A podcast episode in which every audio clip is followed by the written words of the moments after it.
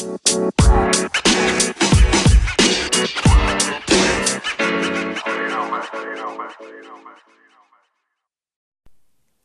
und herzlich willkommen zu einer neuen Folge des Podcasts Caro auf Reisen. Herzlich willkommen zu dieser neuen Folge und zwar der letzten tatsächlich aus der Türkei. Und in dieser Folge soll es darum gehen, ob ich persönlich sagen würde, die Türkei ist als Backpackerland geeignet oder eben nicht. Ich spreche hier natürlich aus meinen persönlichen Erfahrungen und aus den Dingen, die ich hier irgendwie erlebt habe und würde natürlich nie sagen, dass das ein Bild ist, was verallgemeinernd ist. Natürlich nicht. Das muss jeder für sich selber entscheiden, ob er sagen würde, ja, das Land ist dafür geeignet oder nicht und ob er es selber bereisen möchte oder nicht. Du kannst am Ende natürlich selber entscheiden, ob du das machen möchtest oder nicht.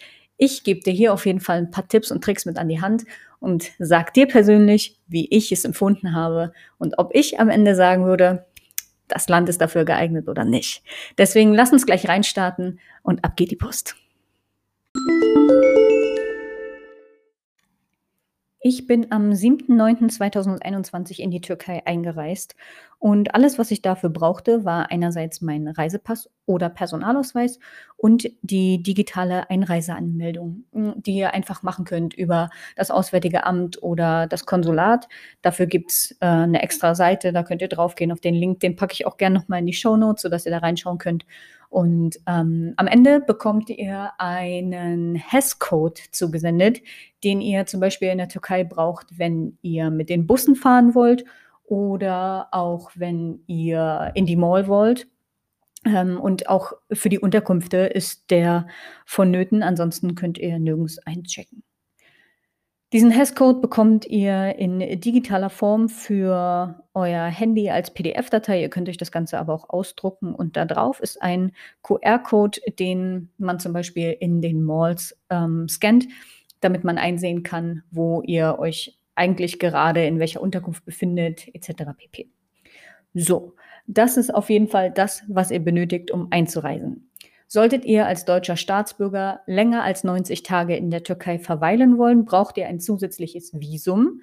Solltet ihr das nicht machen und nicht länger als 90 Tage in der Türkei bleiben, bekommt ihr sowieso mit der Einreise die Möglichkeit, 90 Tage im Land bleiben zu können. Das heißt, äh, Visa on Arrival, das heißt, ihr bekommt dieses Visa direkt vor Ort. Ja, das ist eigentlich schon das, was ihr benötigt, wenn ihr einreist. Ist nicht viel, und dementsprechend war es auch super easy für mich, in die Türkei zu reisen. Als geimpfte Person, die ich bin und zu der ich zähle, ähm, war es für mich easy peasy auch in der Türkei umherzureisen. Solltest du allerdings ungeimpft sein, brauchst du definitiv einen PCR-Test, wenn du zum Beispiel mit dem Flieger im Innenland reisen möchtest. Du kannst also nicht einfach mal so in den Flieger steigen, ohne einen PCR-Test zu haben. Auch jetzt gerade in den Hotels ist es vonnöten, einen PCR-Test zu haben, beziehungsweise den Geimpftnachweis zu haben. In der Türkei ist es übrigens so, dass wenn du deinen ähm, Impfausweis nicht mit dabei hast, sieht es ein bisschen schlecht aus. Ähm, an manchen Stellen wollte man tatsächlich meinen Impfausweis sehen. Da reicht nicht dieses Online-Dokument, die App, die wir in Deutschland haben, ähm, wo man be bestätigen kann, dass man vollständig geimpft ist. Also dementsprechend nehmt lieber euren Impfpass auch noch mit, gern auch in Kopie, damit euch das nicht abhanden kommt und scannt, scannt es euch vorher ein. Ich habe das auch schon mal in der Folge gesagt, wo ich über meine Packliste gesprochen habe. Scannt euch alle wichtigen Dokumente immer noch mal ein, habt sie als USB-Stick in der Cloud, wie auch immer, dies, das, pipapo. Nehmt es einfach immer noch mal mit, falls es euch abhanden kommt. Es kann nass werden ähm, durch den Regen, was weiß ich, keine Ahnung. Es kann euch gestohlen werden. Deswegen seid ihr auf der sicheren Seite und habt das gerne mal noch mal äh, doppelt und dreifach abgesichert. Das gebe ich euch gern hier mit auf den Weg. Und weil wir gerade schon mal dabei waren, dass man für das Reisen mit den öffentlichen Verkehrsmitteln einen HES-Code benötigt, äh, würde ich gerne darüber sprechen, dass das Reisen mit den öffentlichen Verkehrsmitteln in der Türkei nämlich sehr, sehr einfach ist. Ich bin durch die vielen Städte tatsächlich immer mit oder hin zu den großen Städten, besser gesagt, immer mit großen Reisebussen gefahren. Und das war tatsächlich sehr, sehr easy. Man konnte die äh, Tickets vorab online buchen oder auch am Busbahnhof selber kaufen oder sogar im Bus erst kaufen. Also dementsprechend super easy, falls du Lust hast, mit einem Reisebus zu fahren. Es ist super bequem. Du hast immer die Möglichkeit, wenn du ein Online-Ticket buchst, vorab dir den Platz auch auszuwählen. Gerade als Frau muss man so oder so immer gucken, dass man, ähm, wenn man bucht, sein Geschlecht ja so oder so angeben muss und dann wird man zum Beispiel auch definitiv nicht neben einem Mann platziert. Dazu komme ich aber gleich auch nochmal. Und was man ebenfalls dazu bekommt, ist immer ein bisschen Verpflegung. Also du kriegst definitiv Wasser die gesamte Zeit. Äh, kleine Snacks wie zum Beispiel Kekse oder Küchlein. Du kannst aber auch andere Getränke wählen. Ich habe relativ oft Saft gesehen oder auch äh, Cola oder Fanta. Ähm, was gab es noch? Ach, Eistee, ja klar, auf jeden Fall. Also da bist du rundum versorgt. Wenn du relativ zeitig am Morgen auch fährst, dann kann es auch mal sein, dass du Kaffee oder Tee bekommst. Das entscheidet sich dann immer nach Tageszeit. Ich allerdings kann sagen, ich habe nur einen Reisebus erlebt, wo es Tee und Kaffee gab. Ansonsten gab es in Permanenz eigentlich immer Kaltgetränke, Softdrinks. Ja, ich muss dazu sagen, für mich war der Reisebus auf jeden Fall die einfachste Möglichkeit, um zu fahren, weil ich genau wusste, okay, ich steige am Busbahnhof ein und steige am Busbahnhof in der nächsten Stadt auch wieder aus. Allerdings ist es dann ein bisschen tricky, äh, weil man dann meistens einen Minibus braucht, um weiter in die Stadt reinzufahren, weil die Busbahnhöfe doch relativ weit außerhalb der Stadt sind und nicht so weit im Zentrum. Ja, Minibusse, wie auch immer, heißen in der Türkei auf jeden Fall Dolmusch und sind deshalb so beliebt, weil sie extremst günstig sind und du beim Fahrer einfach sagen kannst, ich möchte da und dahin und dann fährst du eigentlich fast direkt vor die Haustür. Du sagst dann einfach irgendwann Stopp und dann bist du auch schon gefühlt genau da, wo du hin wolltest. Ähm, ich kann dazu sagen, es ist ein bisschen unterschiedlich von Stadt zu Stadt. Also in manchen Minibussen brauchte man eine Fahrkarte und in manchen Minibussen brauchte man sie nicht. Also ähm, Fahrkarten sind dann auch immer von Region zu Region unterschiedlich. Das heißt, wenn du in Istanbul bist, bekommst du eine Istanbul-Card. Wenn du in Bursa bist, brauchst du eine Bursa-Card. Wenn du in, keine Äh, wo auch immer Ankara bist, brauchst du eine Ankara-Karte. Also das ist ein bisschen umständlich tatsächlich in der Türkei, weil du für verschiedenste Städte immer verschiedenste Karten brauchst. So. Äh, ich weiß aber, dass man jetzt gerade daran arbeitet, ein einheitliches Bussystem bzw. Kartensystem für Transportmittel zu integrieren, weil es eben genau diese Schwierigkeiten gibt, dass man immer so viele Karten benötigt. Das Ding ist, ähm, du musst diese Karte einmalig kaufen. Das kostet schon Geld. Und dann musst du darauf auch noch immer wieder Geld buchen. Auch das kostet logischerweise Geld. In Istanbul fand ich es tatsächlich noch am allereinfachsten, auch Einzelfahrkarten zu kaufen. In anderen Städten sah das dann schon wieder ein bisschen schwieriger aus. Aber ja, das kommt halt immer darauf an, in welchen Städten man ist. Ähm, wenn du mehr darüber wissen willst, ich habe das auch noch mal näher in meinem äh, Blogartikel dazu beschrieben. Den Link dazu packe ich natürlich auch wieder gerne in die Show Notes, sodass du da noch ein bisschen mehr reinlesen kannst. Ich will das gar nicht zu weit ausfahren, das Thema ähm, ausweiten, weil ja, daran ja, muss man sich halt einfach gewöhnen, da muss man mal näher reingucken. Das ja, versteht man aber, wenn man mehr darüber liest. Wie gesagt, ich bin während der Pandemie eingereist und das heißt, ich brauchte einen Hash-Code. Den brauchte ich übrigens auch, um, naja, eine SIM-Karte zu kaufen, sagen wir es jetzt mal so. Ähm, mit der SIM-Karte konnte ich dann aber übrigens erst diese ganzen Fahrkarten freischalten. Zum Thema SIM-Karten kommen wir aber später auch nochmal. Ich will nur sagen, dass wenn du diese Karte kaufst, du kannst sie nicht gleich benutzen. So, ne? Also ich meine, die Karte ist für alles verwendbar, wie zum Beispiel Bus, Bahn, Metro etc. pp. Aber Du kannst sie ganz oft nicht gleich verwenden, weil du sie erst online registrieren und freischalten musst. Das sollte man auf jeden Fall wissen, wenn man mit diesen Karten fährt. Navigation, wie gesagt, war bei mir ganz easy mit Google Maps. Ähm, am Anfang war ich da noch ein bisschen verunsichert, weil man natürlich kaum Busfahrpläne findet. Also schon gar nicht die von, von den Minivans, das könnt ihr vergessen, diese Sammeltaxis, da wirst du nie, nie, nie im Leben irgendwie einen Busfahrplan finden. Ähm, du stellst dich da einfach irgendwie an die Straße, hebst die Hand und wirst dann irgendwie mitgenommen mit so einem Minivan und sagst dann halt, wie, ges wie gesagt, schon mal ähm, ganz genau, wo du hin möchtest. Aber ansonsten äh, keine Chance, einen Busfahrplan zu finden.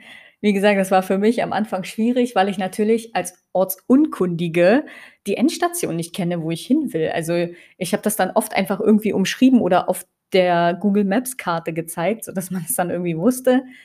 Aber das hat mich am Anfang extremst verwirrt und verunsichert und ähm, hat mir am Anfang meiner Türkei-Reise tatsächlich ein paar Nerven gekostet.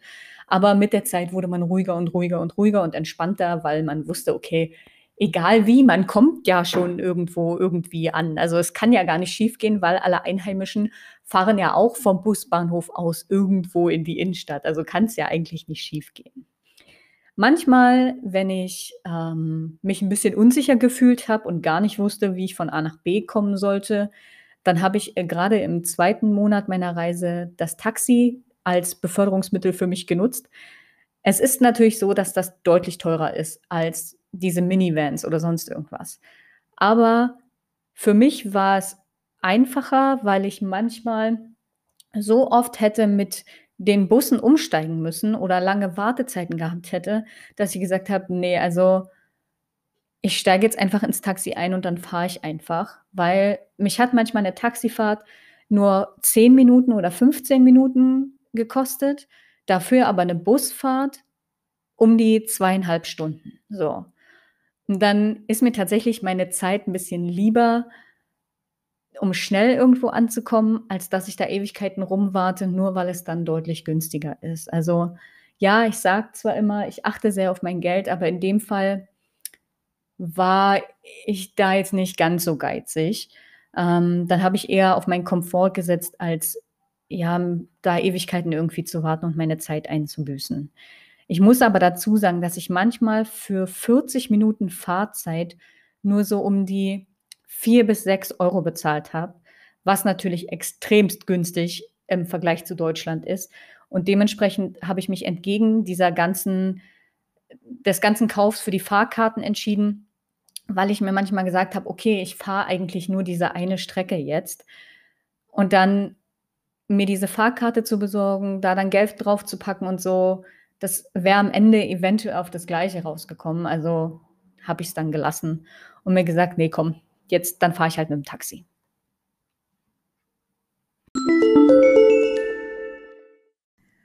Falls ihr im Hintergrund hin und wieder einmal ein paar Baustellengeräusche hören solltet, tut es mir sehr, sehr leid. Denn eigentlich habe ich abgewartet, bis die Arbeiter ready sind. Und dann hat es auch extrem angefangen zu regnen. Ich dachte eigentlich, sie wären jetzt durch. Sind sie aber scheinbar nicht, denn sie haben jetzt gerade wieder angefangen, ihre Arbeit aufzunehmen. Sollte es also so sein, dass ihr Störgeräusche hört, tut es mir sehr, sehr leid. Kommen wir allerdings direkt zum nächsten Thema, und zwar Inlandsflüge. Es ist natürlich so, dass wenn du durch ein Land reist, dass du manchmal extrem lange Strecken zu bewältigen hast.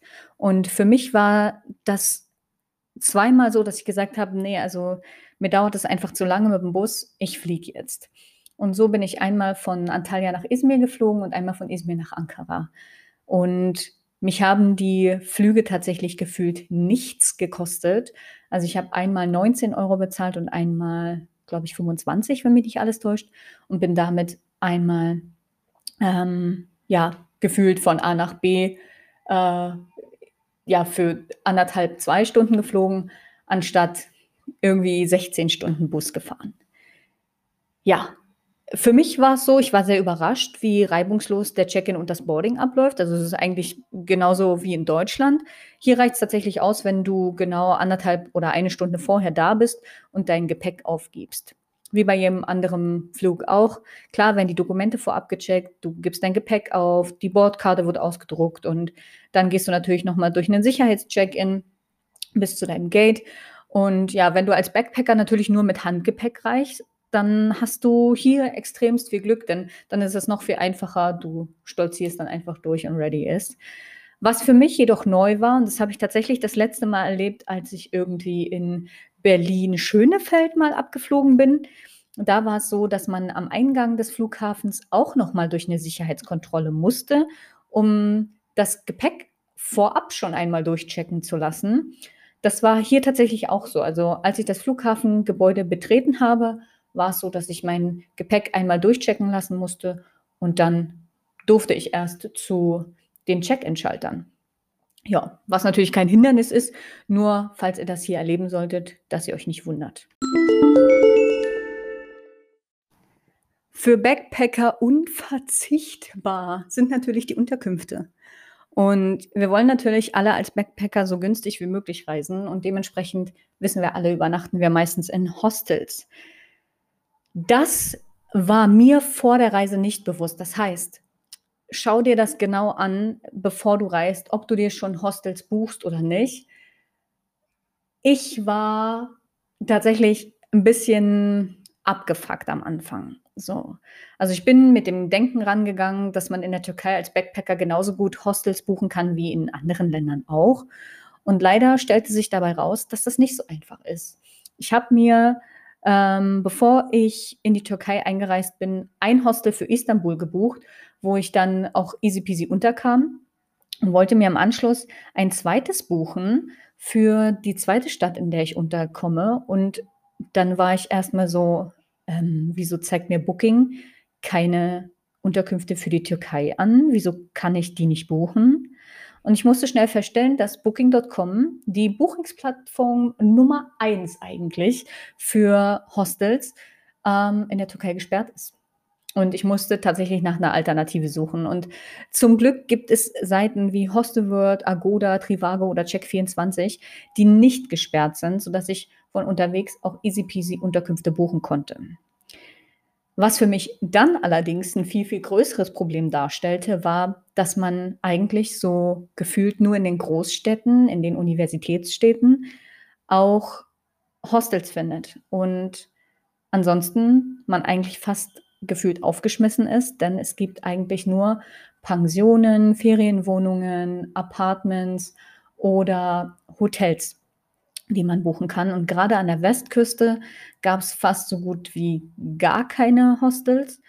Und ich musste immer in relativ günstigen Hotels unterkommen. Und ich habe ja vorher schon mal gesagt, ich konnte an der Westküste noch nicht so gut Englisch, äh, noch nicht so gut Türkisch, sondern nur Englisch. Und da war das Problem, in den Hotels sprach man so gut wie kein Englisch, sondern nur Türkisch. Also war die Verständigung relativ schwierig. Und ich habe so gut wie keinen Anschluss gefunden dort. Na klar, also wenn ich dann in der Hotellobby sitze und um mich rum sitzen dann aber nur ähm, ja, äh, türkische Urlauber, dann habe ich es natürlich schwer, mich da irgendwie anzupassen. So. Und ja, ein bisschen zu kommunizieren, weil wie soll ich das machen, wenn ich noch keine Möglichkeit habe, irgendwie ähm, die Sprache zu lernen? So, also habe ich mich fast ein bisschen eingeigelt und das hat mich am Anfang ein bisschen einsam gemacht und mich ein bisschen, naja, ein bisschen dolle, ähm, psychisch leiden lassen. Also das will ich nur mal vorab schon sagen. Wer plant, in der Türkei zu reisen, sollte vielleicht nicht unbedingt alleine reisen, ähm, sondern vielleicht einen Kumpel mitnehmen oder so ähm, oder halt an der Südküste reisen, weil da ist es halt super, super easy. Du bekommst fast überall ein Hostel, zum Beispiel in Fethiye, in Antalya, auch im Inland, zum Beispiel in Kappadokien oder Ankara, war es super, super easy, Hostels zu bekommen. Aber an der Westküste muss ich echt sagen, pff, so gut wie gar nicht. Ähm, du kannst allerdings natürlich auch in günstigen Hotels pennen und das habe ich dann halt auch gemacht. So, ne? Das preisliche Niveau liegt fast gleich dem des Hostels. Also da konnte man kaum Unterschiede erkennen. Also ich habe in Hotels auch geschlafen, die zwischen 8 bis 12 Euro gekostet haben und auch Hostels haben teilweise zwischen 6 bis 10, 12 Euro manchmal gekostet. Und in den meisten Fällen habe ich in den Hotels sogar noch ein Frühstück dazu bekommen. Das habe ich dann natürlich in Hostels nicht. Herausgestochen da ist allerdings das Shanti Home Hostel in Izmir, was ähm, dadurch glänzte natürlich, dass es erstens ein Hostel war, zweitens die Mitarbeiter haben in dem Hostel selber gewohnt und dementsprechend auch Frühstück und Abendessen gekocht, sodass man als Gast auch mitessen konnte und da dann halt für einen kleinen Obolus immer irgendwie ja den ganzen Tag versorgt war. Also das muss man schon sagen, war easy peasy, auch weil man in den Hostels darauf achtet, dass man in den meisten Fällen, muss ich dazu sagen, auch Trinkwasser vor Ort hat. Das heißt, es gibt einmal den normalen Wasserhahn, aus dem man kein Wasser trinken sollte. Und dann gibt es meistens noch eine kleinere Leitung mit Trinkwasser. Und das macht sich natürlich als Backpacker auch bezahlt, wenn du dann deine Flasche immer wieder mit Frischwasser auffüllen kannst. Ihr kennt das sicher alle Vorurteile, bevor man in ein bestimmtes Land reist ah, pass auf dich auf, das Land ist so und so und so und so. Also das kenne ich auch von äh, Mexiko auch aus Thailand und auch irgendwie von der Insel Bali. Immer haben mich Leute vor bestimmten Sachen gewarnt. So, ja, da wirst du ausgeraubt. Ja, da ist der Drogenhandel so groß. Ah, da werden Leute erschossen. Ah, in der Türkei hast du Schwierigkeiten als Frau. Dies, das, pipapo. Und natürlich sollte man schon ein bisschen darauf achten, dass man ja nicht entgegen seiner Sicherheit reist. Aber grundsätzlich muss ich echt sagen, die Sorgen und Ängste haben sich bei mir überhaupt nicht bestätigt. Ich bin zu, ich würde schon sagen, 99 Prozent von allen Seiten immer sehr, sehr herzlich empfangen worden. Und auch wenn es manchmal, wie gesagt, schwierig in der Kommunikation war, eigentlich hat man sich immer Mühe gegeben, mir zu helfen. Und gerade an der Westküste fühlte es sich noch mal mehr daran, danach an, als wenn man mir helfen wollen würde, anstatt an der Südküste. Weil an der Südküste war es für mich schon so selbstverständlich, dass ich als Tourist wahrgenommen werde, während es an der Westküste für mich natürlich so war, dass man sich bemüht hat, irgendwie mit mir in Kontakt zu treten, auch wenn es schwierig war in der Kommunikation, aber man hat mir dann einen Tee offeriert in, im Hotel weil ich eben, wie gesagt, da alleine saß. So, ne? Man hat immer irgendwie noch das eigene Handy gezückt und mit dem Google Translator versucht zu übersetzen. Also da muss ich schon wirklich sagen, da fühlte ich mich zwar an manchen Stellen unsicher, aber nicht unsicher zwecks dessen, dass ich das Gefühl hatte, oh Gott, ich werde ausgeraubt oder sonst irgendwas, sondern ich fühlte mich manchmal unsicher in meinem Benehmen, weil ich nicht wusste, wie ich darauf reagieren soll. So. An der Südküste, wie gesagt, hatte ich eher so das Gefühl, man ist eigentlich nur nett mir gegenüber, weil man weiß, ich bin Touristin und man könnte mir was aufquatschen. Wobei das da wiederum dann nicht mehr so gut klappte, weil ich da ja schon ein paar türkische Wörter kannte und konnte und ich mich so natürlich verständigen konnte und manchmal Sachen aufgeschnappt habe, die dann nebenbei gesprochen worden sind und dann konnte ich sagen, haha, ja, ich habe es verstanden so. Und ich hatte tatsächlich nur am Anfang meiner Reise in Istanbul das Gefühl, mich unsicher zu fühlen, weil es wirklich meiner Sicherheit nicht entsprochen hat. So, also das ist halt so, ich bin jetzt nicht so der unbedingte Großstadtmensch, das muss ich auch dazu sagen. Und das Ding ist halt, Istanbul ist riesig. Der Verkehr ist extremst schwierig.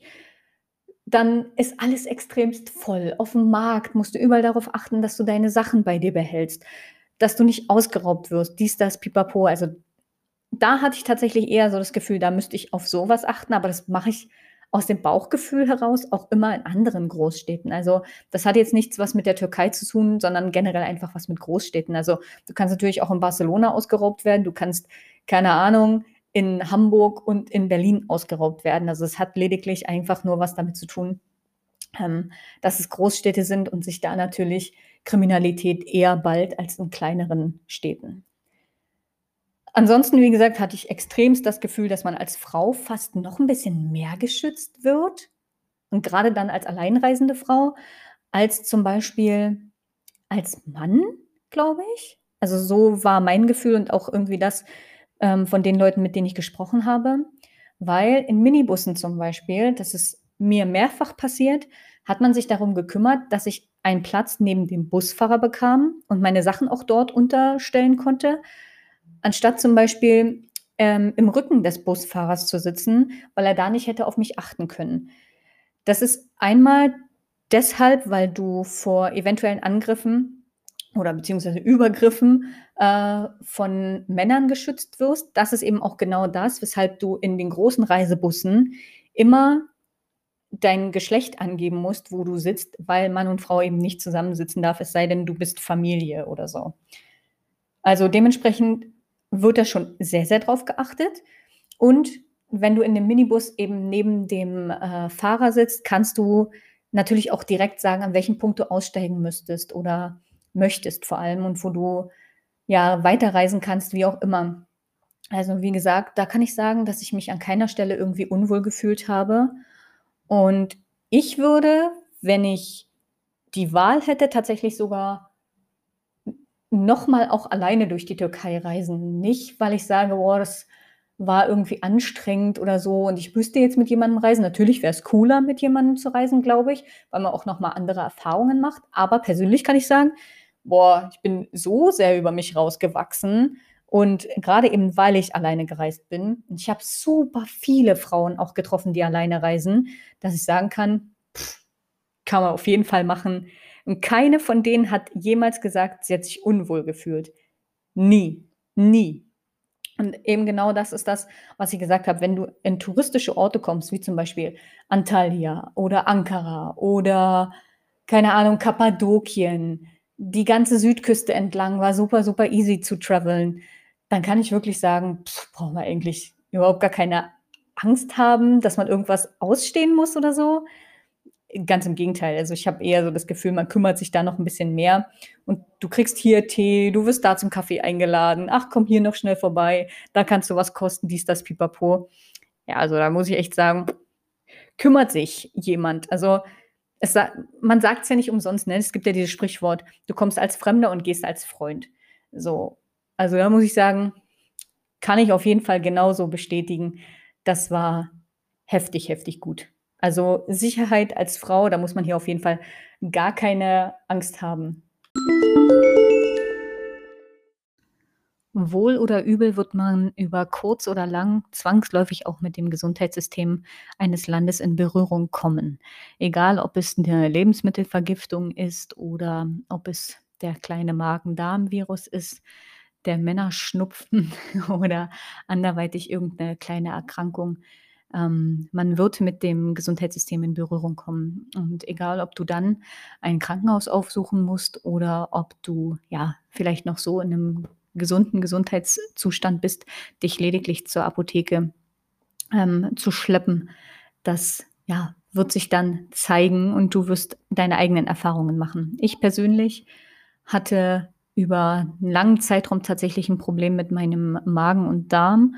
Und ja, kann jetzt nicht so unbedingt die besten und schönsten ähm, Geschichten hinsichtlich des Gesundheitssystems erzählen, auch zu dem, was ich so unterwegs gesehen habe.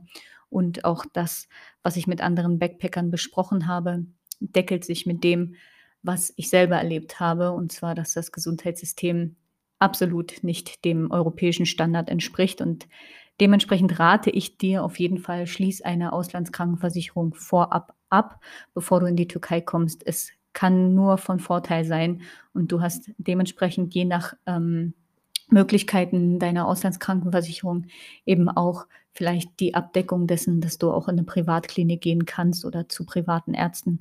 Das rate ich dir in jedem Fall, denn die haben auf jeden Fall höhere Standards als die normalen Krankenhäuser. Und es ist tatsächlich so, dass man im Westen deutlich besser behandelt wird noch als im Osten der Türkei. Allerdings muss ich auch dazu sagen, dass man als Europäer schnell verdutzt ist darüber, wie nachlässig sie einen doch behandeln. Und ja, wenn du kein Geld hast, bist du absolut nichts wert. Und dementsprechend rate ich dir tatsächlich, werd nicht krank. Nein, Spaß. Also, ähm, wenn du krank wirst, nutzt tatsächlich dann eher die Privatkliniken ähm, oder privaten Ärzte, um dich versorgen zu lassen, einfach weil sie bessere Qualitätsstandards aufweisen als die Kliniken im Rest des Landes, vor allem die im Osten des Landes. Ja, falls du doch irgendwie ähm, krank werden solltest und nicht allzu Schlimmes vermutest, ähm, kannst du auch immer gerne in die Apotheken gehen. Die haben immer sehr, sehr viel Auskunft gegeben, muss ich dazu sagen. Und mir auch sehr, sehr gute Medikamente verschrieben bzw. gegeben und die auch immer zu einem recht günstigen Preis, sodass man im Vergleich zu deutschen Medikamenten oft sogar besser kommt, wenn man sich im Ausland die Medikamente kauft. Und ja, das war tatsächlich bei mehreren Medikamenten bei mir der Fall. Und dafür bin ich sehr dankbar, weil die haben mir manchmal tatsächlich unterwegs ähm, ja, den Allerwertesten gerettet, sage ich mal im wahrsten Sinne des Wortes. Zum Thema Lebensunterhaltungskosten habe ich tatsächlich auch schon mal einen Podcast aufgenommen. Und zwar war das der Vergleich zwischen der Türkei und Deutschland Teil 1. Ich verlinke das Ganze auch nochmal oder du skippst einfach nach dieser Folge nochmal zwei zurück. Dann bist du tatsächlich bei der richtigen Folge. Und da muss ich tatsächlich sagen, die Lebenskosten für Touristen sind immer natürlich abhängig vom eigenen Anspruch. Du kannst natürlich super günstig reisen und basic leben, so wie ich, und dann hast du ein Tagesbudget zwischen 10, 15, maximal 20 Euro. Ähm, oder du kannst auch eins zwischen 20 und 30 Euro haben, je nachdem, wo du rumtingelst, in welchen Hostels du bist oder in welchen Hotels du bist. Ähm, dann dementsprechend natürlich auch mit wie viel Geld du deine äh, Reisekosten an sich zahlst. Ähm, all das muss ja berechnet werden und dementsprechend kann man schon sagen, zwischen 15 und 20 Euro pendelt man sich ganz gut ein. Und ich habe immer relativ günstig gegessen, also meistens genau das, was die Einheimischen auch essen, und zwar Brot mit Oliven, Feta und Gemüse und ähm, habe selten auswärts gegessen. Das kannst du allerdings trotz allem sehr, sehr günstig machen und da bist du zwischen drei bis acht Euro auf jeden Fall dabei, wenn du auswärts isst und bist du auf jeden Fall gesättigt. Also das musst du für dich selber entscheiden und das hängt von deinen Standards ab. Ich muss allerdings dazu sagen, dass ich so basic wie möglich gegessen habe, aufgrund dessen, dass ich mein restliches Geld, was ich habe, ähm, so gut es geht sparen möchte, bis die Philippinen aufmachen. Und dementsprechend kann ich sagen, ich habe so günstig gegessen wie noch nie. Natürlich dementsprechend auch ein bisschen nährstoffärmer, als das andere vielleicht getan haben. Andererseits muss ich sagen, ja, man kann auch deutlich geiler essen und dann trotzdem nicht so viel teurer sein. Also ja, das muss jeder für sich entscheiden. Ich jedoch empfand es so, dass das Essen in der Türkei sehr ölig ist und ähm, sehr, sehr viel Fleisch enthalten ist, was für mich dann dementsprechend so oder so schon nicht das allerschönste Essen ist. Dementsprechend habe ich darauf verzichtet und eher basic gegessen.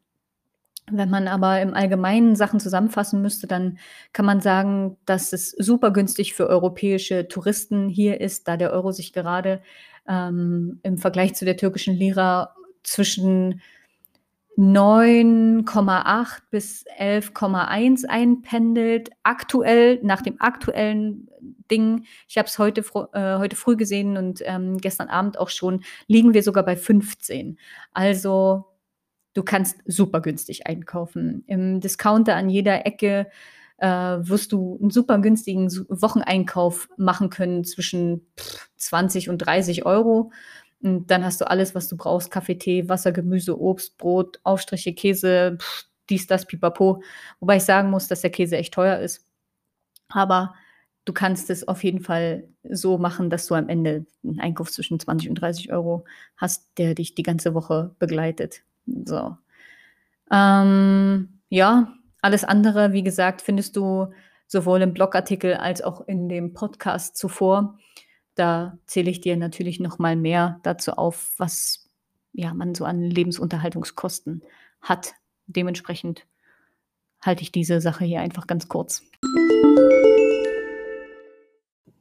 Und wenn wir schon bei günstig einkaufen sind, dann darf natürlich das Shoppen hier in der Türkei nicht fehlen. Also pack dir den Rucksack auf jeden Fall vorab nicht zu voll, denn zweifelsohne ist es eins der Highlights in der Türkei, das Shoppen.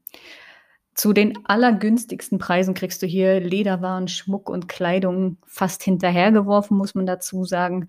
Tee und Gewürze, ja, darüber braucht man nicht zu reden, sind die Dinge, die man sofort auch mit der Türkei verbindet, wenn man daran denkt.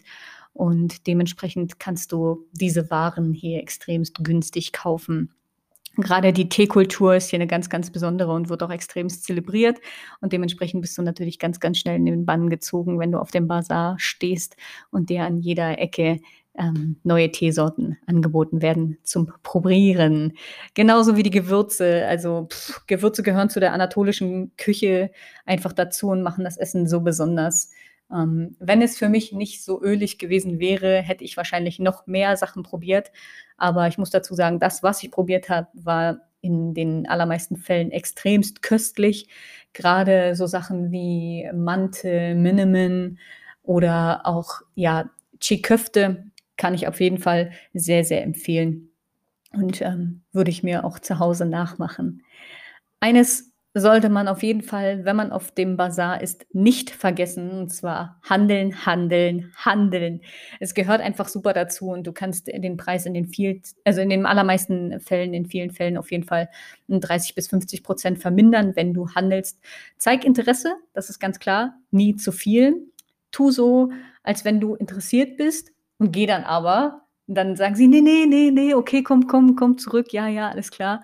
Und wie gesagt, wenn du Türkisch sprichst, dann wirst du es im, im Allgemeinen eh noch viel, viel günstiger bekommen. Also ähm, ja, ich kann es dir nur empfehlen, handeln und vielleicht ein bisschen Türkisch sprechen, wo wir natürlich wieder bei dem Punkt sind. Ein bisschen Sprache lernen ist auf jeden Fall vom Vorteil.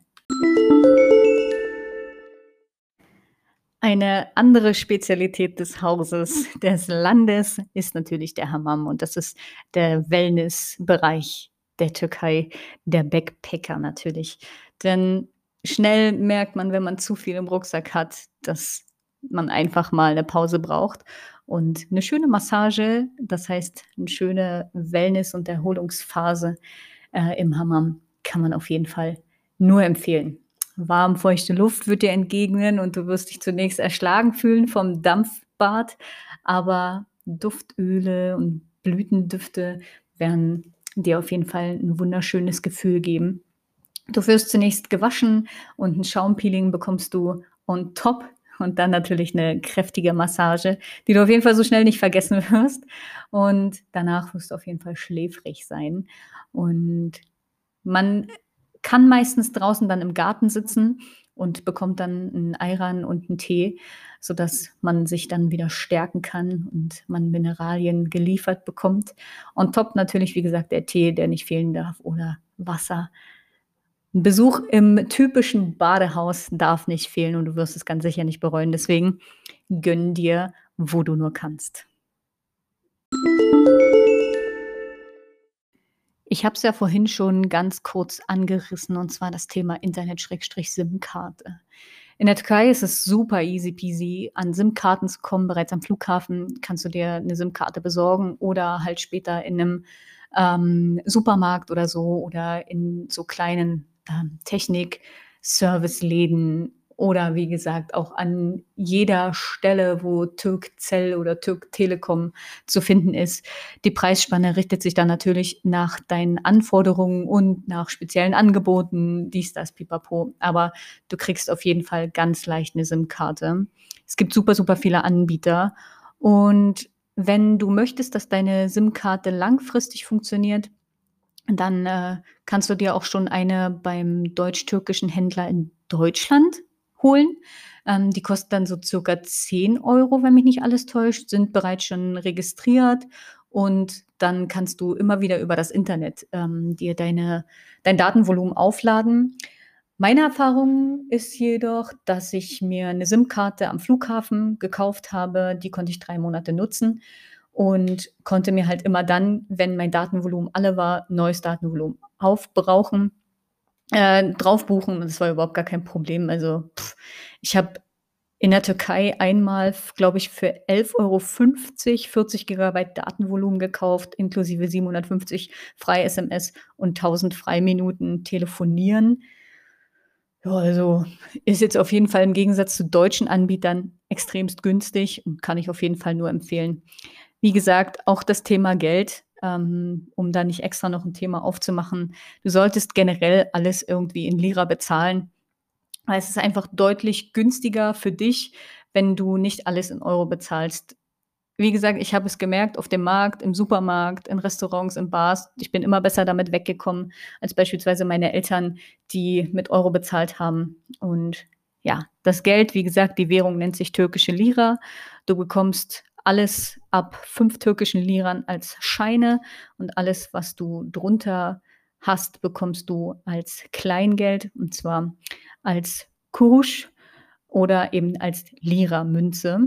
Und dementsprechend kann ich dir nur raten, bezahl alles in türkischen Liran. Du wirst es easy peasy haben.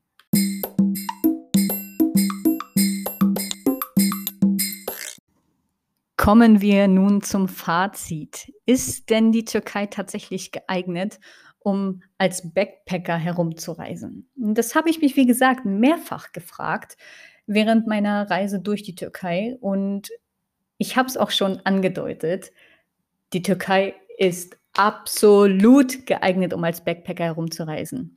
Wichtig dabei ist jedoch zu wissen, dass das Land extremst groß ist. Und wenn du 90 Tage Zeit hast, dann kannst du die auch zu 100 Prozent nutzen. Denn das Land ist nicht nur extremst groß, sondern auch super vielfältig. Eine Großstadt hier, ein Salzsee da, türkises Meer hier und Felsformationen da. Was auch immer du suchst, du wirst es in der Türkei finden. Also Berge zum Wandern, farbenfrohe Unterwasserwelten, wie gesagt, das türkise Meer und eine Flora und Fauna, von der du einfach nur träumen kannst. Ich habe während meiner Reise natürlich ganz viele Backpacker getroffen und vor allem die, die eine bestimmte Route verfolgen, und zwar meistens die von Istanbul nach Kappadokien, dann nach Ankara, Izmir und Antalya. Und von dort aus fliegen sie meistens in die nächste Destination oder sie fliegen zunächst nach Istanbul und dann in die nächste Destination. Wie gesagt, ich persönlich bin mehr durch das Land gereist, einfach weil ich mehr sehen wollte. Und ich habe tatsächlich kaum was Schlechtes erlebt. Und ich muss dazu sagen, das, was ich Schlechtes erlebt habe, war irgendwie mein Krankenhausbesuch in Çanakkale. Das war so ein komischer Moment, aber den habe ich irgendwie auch relativ zeitnah wieder vergessen, sodass ich echt sagen kann, das war richtig, richtig nice in der Türkei. Also absolut hingegen aller Vorurteile und Meinungen anderer, die mir zuvor entgegengebracht worden sind, kann ich sagen, dass das Land absolut zum Backpacken geeignet ist günstige Lebensunterhaltungskosten, günstige Transportmittel, bequeme Transportmittel. Alles irgendwie ziemlich nice. Das Einzige, was noch ein bisschen ausbaufähiger wäre, sind die Hostels. Wie gesagt, es gibt nicht so richtig viel Hostels. Das, was man hat, ist aber cool und eigentlich echt nice. Davon sollte es, wie gesagt, noch mehr geben. Aber das Land ist, wie gesagt, ja noch sehr, sehr, sehr bekannt für Pauschaltourismus und den vor allem im günstigen Preis, also im günstigen Preislimit. So. Deswegen, was soll man denn da noch günstiger machen als das, was es schon ist? So. Und dann steht der türkische Lira nicht unbedingt bestens da. Und wie soll man denn die günstigen Preise, die man für die Hostels schon hat, noch, noch günstiger, noch günstiger geht nicht so. Also muss man sie teurer machen. So und dann werden die Leute nicht in Hostels gehen, sondern eher in Hotels, weil sie günstiger sind als die Hostels dann. Also das ist so, hm, naja, das, was für uns super, super nice ist, weil es so günstig ist, ist für die Türken echt ziemlicher Scheiß. So muss man echt sagen, weil, naja, die Löhne sind absolut nicht angepasst, wie auch immer. Egal, geht auch nicht darum, ähm, könnte man eine extra Folge zu machen. Wie gesagt, ich glaube, die Türkei ist super sicher in Sachen Soloreisen. Kannst du auf jeden Fall machen, egal ob als Mann oder auch als Frau. Gar keine, gar keine Frage, egal. Non-binär natürlich auch. Wir schließen hier niemanden aus, logischerweise.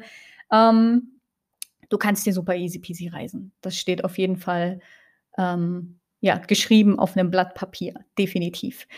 Wie gesagt, wenn du möchtest, ähm, und dir sagst, hm, naja, ich will jetzt nicht unbedingt Türkisch lernen, reise an der Südküste oder reise vor allem durch die touristischen Hochbogen, die ich zuvor schon genannt habe. Wie gesagt, Istanbul, Kappadokien, Ankara, Antalya, Izmir, alles touristische Hochbogen, wo du durchaus auch englisch sprechende Backpacker finden wirst und vor allem Backpacker.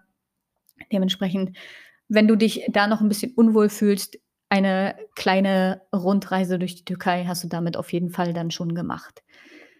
Für mich war es eine gute Mischung, an der Südküste entlang zu reisen und an der Westküste. Was ich allerdings noch gar nicht gesehen habe, ist der Norden des Landes und der Osten des Landes. Dementsprechend komme ich bestimmt irgendwann nochmal zurück, bestimmt auch als Backpacker. Und dann werde ich auf jeden Fall meiner Shanti Home Family nochmal einen Besuch abstatten in Izmir. Ich verlinke dir das Hostel auch nochmal, denn da kann man tatsächlich sagen, da fühlte man sich wie in einer Familie. Würde ich deshalb jetzt sagen, dass man die Türkei auf seine Bucketlist nehmen soll? Ja. Das Land war ein absolut geiler Einstieg für mich in das Backpackerleben und ich glaube, auch als Europäer hat man super, super easy, hier zu reisen. Du wirst ganz viele ähm, ja, arabische Kulturen auch kennenlernen, weil es eben so nah daran liegt. Und ja, ich kann sagen, war eine geile Zeit, würde ich auf jeden Fall wieder machen. Dementsprechend rate ich es dir. Das Fazit von allem ist also, die Türkei ist in jedem Fall als Backpackerland geeignet.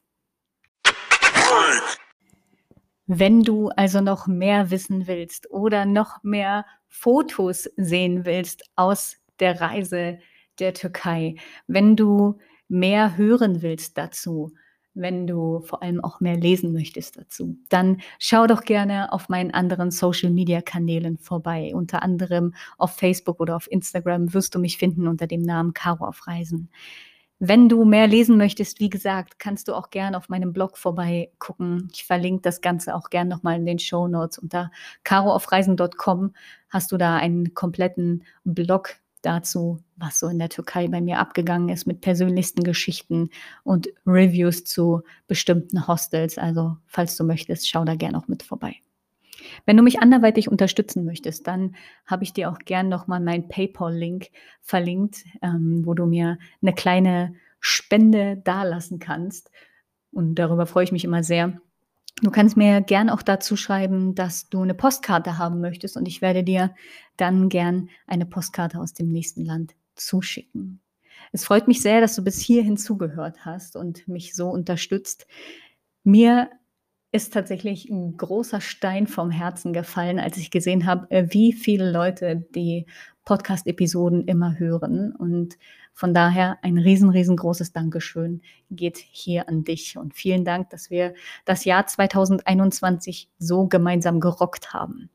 Ich freue mich, euch auch weiterhin mitzunehmen durch die nächsten Episoden. Und die werden dann tatsächlich aus verrate ich noch nicht folgen.